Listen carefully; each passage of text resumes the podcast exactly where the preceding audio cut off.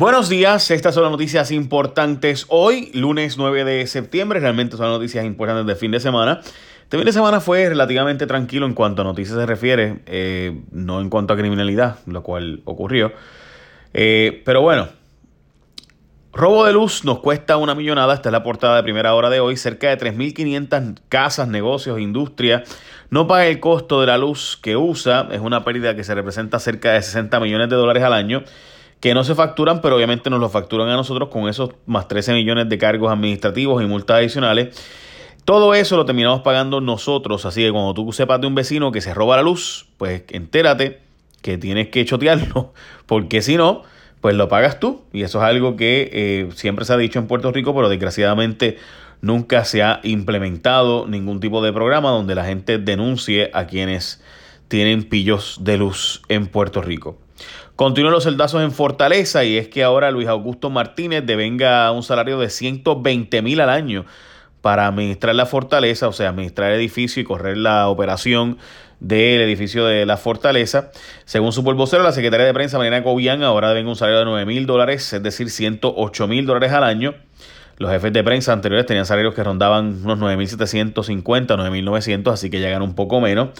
A pregunta de rotativo, la administración aseguró que la plantilla de todos los empleados de la fortaleza se obtuvo un ahorro de más de 200 mil dólares al eliminar varios diferenciales. La primera secretaria de prensa de esta administración cobraba, creo que 98 mil dólares. Eh, pero bueno, sin embargo, no quisieron soltar prenda y ofrecer evidencia que sustente las expresiones de que están ahorrando dinero no explicaron dónde están ahorrándolo punto por punto. By the way, Carlos Saavedra está cobrando 140 mil billetes ahora. Era el asesor legal del gobernador, antes secretario del Trabajo, y ahora se fue para la FAF de asesor del gobierno, de lo que era el Banco Gubernamental de Fomento, y con eso pues se gana 140 mil dólares. Desconozco si ganaba eso en el bufete que trabajaba privado antes de estar en el gobierno. Bueno, y regresa la oferta del 2x20 a Dennis. La oferta incluye, by the way, dos platos principales y un aperitivo, postre para compartir. ¿Me escuchaste bien? Dos personas por 20 dólares en Dennis, dos platos principales, un aperitivo o postre para compartir así como lo escucha. Los platos principales son chuletas con sus acompañantes, pasta, etc. También puedes hacer upgrade a churrasco, salmón, un costo adicional. Así que la oferta es válida todos los días de 4 de la tarde a 10 de la noche. Porque cuando hay hambre, siempre hay Denis. Dos personas comen por 20 dólares. ¡Qué clase palo! Ya lo sabes, en Denis. Bueno, eh, de nuevo, ahora seguimos con las noticias. Entre ellas está la portada del nuevo día de hoy.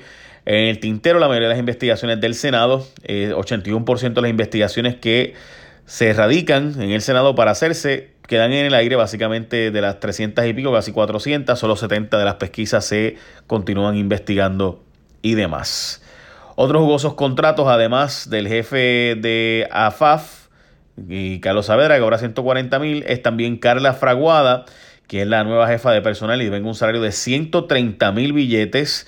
A eso se le suma Blanca Fernández, que es la eh, directora de oficina de asesoría financiera, tiene un sueldo de 140 mil dólares. Y Marrero aseguró que todavía están por debajo de los dineros otorgados bajo otras administraciones, lo cual es imposible porque la FAF es una agencia nueva, pero bueno, me resumo que están hablando del Banco Gubernamental de Fomento, pero el Banco Gubernamental no pagaba esos sueldos. Bueno, sigue el desmadre en Forenses, ahora sin su jefa, la falta de personal en esa agencia vuelve a ser noticia, es que una de las principales denuncias que se ha hecho durante años es que este fin de semana, por ejemplo, ocurrieron varios asesinatos reportados en Ponce, San Juan, y en las escenas, todas las escenas, pues el personal de forense llegó tarde porque apenas hay personal de forense. No solo eso, sino que a dos de las escenas nunca llegó el personal de forense. Se supo que en ocasiones por turno hay solo dos o tres investigadores y se ocurren varios asesinatos simultáneamente, pues ya ustedes saben que urge contratar más gente porque francamente esas son las escenas criminales y se contaminan las escenas, se atrasan los hallazgos de los resultados, etc.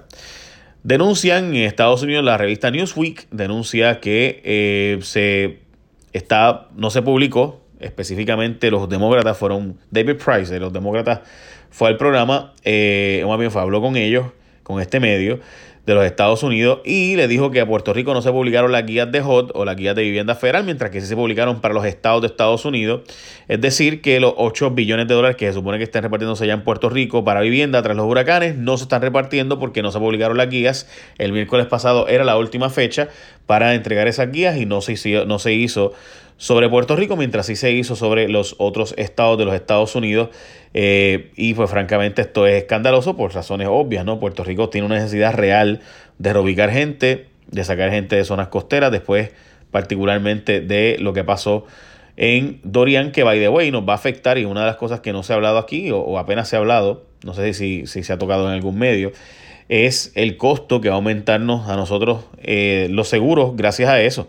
Porque como ustedes saben, eh, los huracanes en el Caribe afectan a todos. O sea, cada vez que pasa un huracán y crea devastación, pues los demás, los reaseguradores miran y dicen, hmm, pues, pues el año que viene puede haber un mayor riesgo para Puerto Rico, mayor riesgo para las otras islas del Caribe.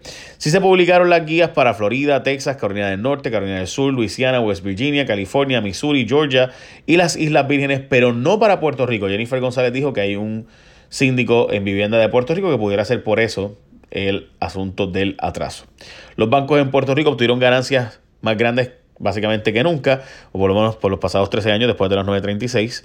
Eh, así que, by the way, solo van a quedar cuatro bancos después de que salga Scotiabank oficialmente, tras haber sido comprado por Oriental. Pero en el 2019 se ha dado eh, que este pasado trimestre se ganaron 505 millones de dólares por la banca local. En el trimestre, básicamente el año pasado se ganó sobre un billón de dólares en la banca local, números más altos desde por lo menos el 2000 6. Jennifer González presentará un proyecto para convertir a Puerto Rico en territorio incorporado. ¿Qué rayos es eso de territorio incorporado? Bueno, pues que pagaríamos los impuestos federales sin tener congresistas o votar por el presidente en lo que se convierte en Estado. Todos los territorios incorporados se han convertido en Estado eventualmente, pero eh, pues básicamente veremos a ver si ese es el caso de Puerto Rico. Jennifer González ya este es el básicamente tercer proyecto que estará radicando en ruta hacia la estadidad. Los otros dos no han logrado nada. Así que este pues veremos a ver si ocurriera que tiene algún tipo de resultado con convertir a Puerto Rico en un territorio incorporado de la nación. De nuevo en Denis, dos personas comen por 20 dólares. Así como tú lo escuchas. Literal. No es exagerando. Dos personas por 20 dólares de 4 a 10 de la noche. Puedes comerte dos platos principales y un aperitivo postre para compartir. Así que lo sabes, los platos principales incluyen buenas alternativas para ti. Así que aprovecha, ve a Denis. Cuando hay hambre, siempre hay Denis, que de hoy abre 24-7. Echa la bendición. Bye, buen día.